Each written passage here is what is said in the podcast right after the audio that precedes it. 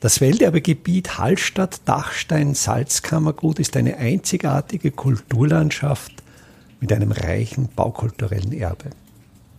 Mein Name ist Friedrich Idam und ich stelle Ihnen in jeder Episode einen neuen Aspekt unseres Welterbes vor.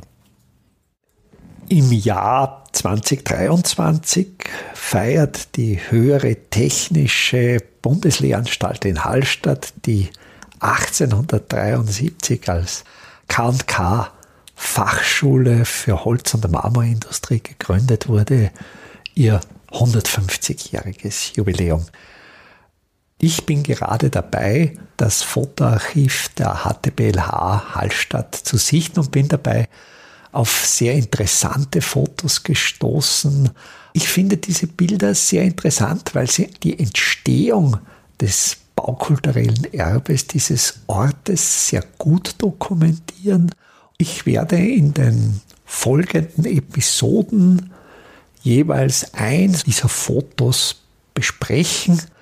Und für Sie ist es, denke ich, sehr wichtig, dass Sie diese Fotos sehen.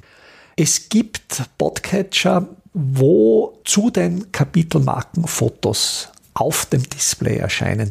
Ich werde an dieser Stelle in die Episode das Geräusch des Auslösers einer Kamera hineinschneiden, dann hören Sie, jetzt kommt ein Foto. Bei Podcatchern, die das nicht können, da wähle ich den Weg, dass ich entweder direkt das Foto in die Show Notes stelle oder einen Link zu dem Foto in die Show Notes stelle. Ich hoffe, es funktioniert relativ einfach für Sie, dass Sie zu meiner Erzählung auch gleichzeitig die Fotos sehen. Eine Aufnahme vom First des Südtrakts gibt einen guten Blick aus der Vogelperspektive auf die Mündung des Waldbachs. Man erkennt an der helleren Färbung die weit in den See ragende Schotterbank und ganz interessant ein Gerüst aus zwei A-Böcken und einem Überleger. Und dieses Gerüst diente offenkundig der Schottergewinnung. Es führt von diesem Gerüst auch eine kurze Holzbrücke und das ist eben ein Indiz für die, für die wirklich intensive Nutzung des Geschiebes, das der Waldbach Richtung See transportiert hat, um das für die Herstellung von Mörtel und Beton zu nutzen. Im Mittelgrund die Waldbachsäge. Bei der Waldbachsäge sehen wir einen kleineren Baukörper, der Richtung Waldbach zeigt. Das Dach ist eine sogenannte Wiederkehr, also der First dieses kleineren Baukörpers verläuft etwa Nord-Süd, während der Hauptfirst der Waldbachsäge Ost-West verläuft. Dieser kleinere Baukörper, das ist die sogenannte Radkammer. Das ist jener Teil des Sägewerks, der über dem sogenannten Fluder stand, also über dem Werksgerinne. Das habe ich kurz in der vorigen Episode angesprochen und in der Radkammer war eben das Wasserrad, mit welchem das Sägegatter angetrieben wurde. Das Dach der Waldbachsäge ist ein sogenanntes Walmdach, also hier ist die Traufe der Walmfläche gleich tief heruntergezogen wie die Traufe in Längsrichtung. Was man hier sehr schön sieht, ist im Traufbereich dieser elegante Schwung nach außen. Das ist ein sicheres Indiz, dass es sich bei diesem Dach um ein Sparrendach handelt und da sind eben im Traufbereich sogenannte Anschüblinge notwendig, um entsprechend lange Vorköpfe herzustellen und um diesen schrägen Ausgleich zu schaffen, liegen diese Anschüblinge im Traufbereich und bilden diesen eleganten Schwung. Auch sehr schön zu sehen, die unterschiedlichen Dachdeckungsmaterialien im westlichen Teil des Hauptdachs und bei der Radkammer sind kleinteilige Holzschindel, während in der seeseitigen östlichen Erweiterung eine grobteiligere Bretterdeckung eindeutig auszumachen ist. Das Dach des Südtrakts hat bereits eine Teerpappendeckung drauf. Das wurde als sogenanntes Unterdach ausgeführt. Das heißt, auf den Dachstuhl kam als erste Schicht eine sogenannte Vollschalung aus Brettern. Auf diese Bretter kam dann diese Teerpappe. Also ich bin mir ziemlich sicher, das ist noch Hadernpappe, die mit Steinkohlenteeröl getränkt ist. Und erst als nächster Schritt kam da direkt auf diese Pappenbahn das Dach drauf. Also man war damals technologisch noch nicht so weit, dass man sogenannte hinterlüftete Kaltdächer herstellte. Da war diese Pappe eigentlich ein Unterdach vor der eigentlichen Deckung. Am rechten Bildrand auch gut zu erkennen, die Rampe, die ist jetzt bis zum Ende dieser langen Stangen gezogen. Sie erinnern sich vielleicht, in der letzten Episode war ein Teil dieser Stange noch unbeplankt und auf der Rampe auch in regelmäßigen Abständen Leisten aufgenagelt, sodass man auch bei Regenwetter, wenn die Rampe rutschig ist, gut und sicher gehen kann. Eine Aufnahme von südwestlicher Richtung zeigt sowohl den Nordtrakt als auch den nun schon eingedeckten Südtrakt des Theoriegebäudes. Hier ist jetzt schon die endgültige Dachdeckung aus sogenannten Faserzementplatten aus Ethanit aufgebracht. Man sieht die Technik auch schön am Wulst, am Grad, also dort, wo die Fläche des Krüppelwalms die Fläche des Satteldachs schneidet, dieser sogenannte Grat, da ist wulstartig der Grat überdeckt und das ist mit halb zylindrischen Faserzementelementen erfolgt, die man hier deutlich erkennen kann. Die Grundrissstruktur der beiden Baukörper bildet sich sehr schön in den Kaminköpfen ab.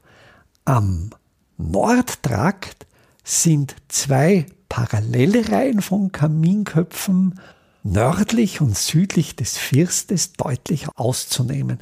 Und das ist das Bild der symmetrischen Mittelgangerschließung des Nordtrakts. Da war eben durch einen Ost-West verlaufenden Mittelgang erschlossen, wo links und rechts oder nördlich und südlich dieses Mittelgangs gleich große Klassenräume angeordnet waren. Der Südtrakt hat einen anderen Grundriss. Das sind südseitig größere Werkstättenräume und nordseitig kleinere dienende Räume wie etwa Lehrerzimmer angeordnet. Daher rückt die Kaminwand vom First Richtung Norden.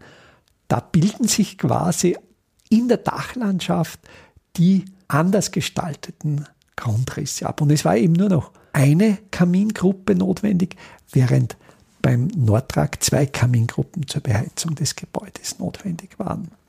Es dürfte sich bei dieser Aufnahme um eine Feier handeln.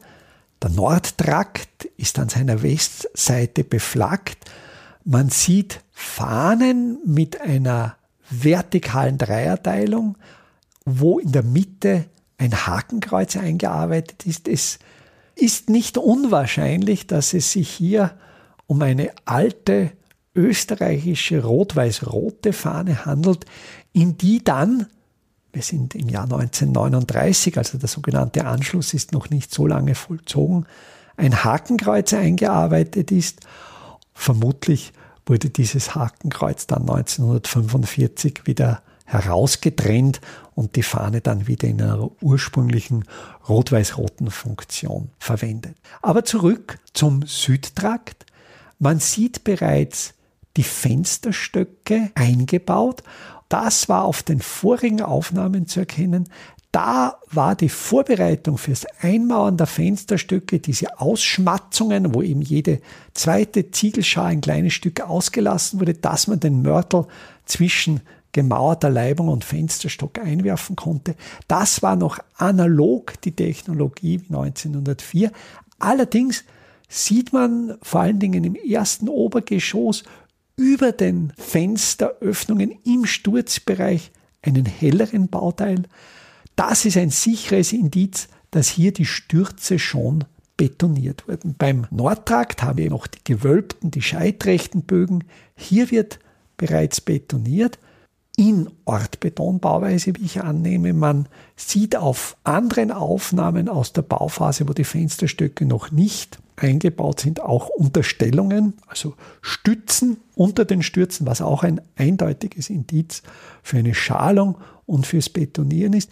Diese in Ortbeton hergestellten durchgehenden Fensterstürze haben sich bauphysikalisch als nachteilig erwiesen, während die scheitrechten Bögen ja dasselbe Ziegelmaterial waren wie die Wand und homogen sich verhielten wie das übrige Mauerwerk, haben hier die betonierten Überleger natürlich den Nachteil der besseren Wärmeleitfähigkeit des Betons, dass hier Kältebrücken entstehen. Heute führt man Stürze wohl auch noch als Beton, allerdings Fertigteile aus, aber da ist dann an der Außenseite im Regelfall eine Wärmedämmung, um eben diese Kältebrücke auszuschließen.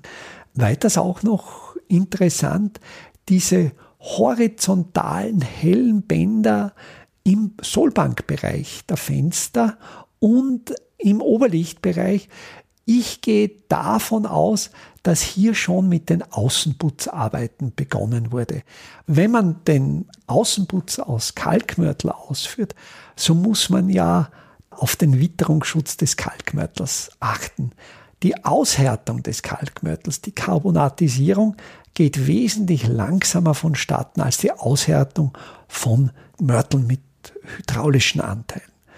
Daher konnten Kalkaußenputze sinnvollerweise immer erst dann ausgeführt werden, wenn das Dach ausgeführt war und wenn das Dach konstruktiv einen Dachvorsprung hatte und, wie man auch auf dem Bild sieht, die Dachrinne und die Ablaufrohre bereits ausgeführt waren. Wenn also das Dach bereits funktionsfähig ausgeführt war, konnte man unbesorgt mit dem Außenputz beginnen, weil auch ein starker Regenfall konnte dann den Putz nicht mehr herunterwaschen, weil für den konstruktiven Witterungsschutz der Fassade bereits gesorgt war. Diese hellen horizontalen Bänder, die auf der Fassade auszunehmen sind, die, denke ich, wurden schon etwas früher angeworfen, dass man auch hier dem Mörtel Zeit gab, auszuhärten. Diese Bänder waren dann schon exakt in der Ebene des Außenverputzes gearbeitet und waren dann Hilfskanten, wo man dann mit Hilfe von Abzuglatten den Putz abziehen konnte. Welterbe Hallstatt erscheint alle 14 Tage neu.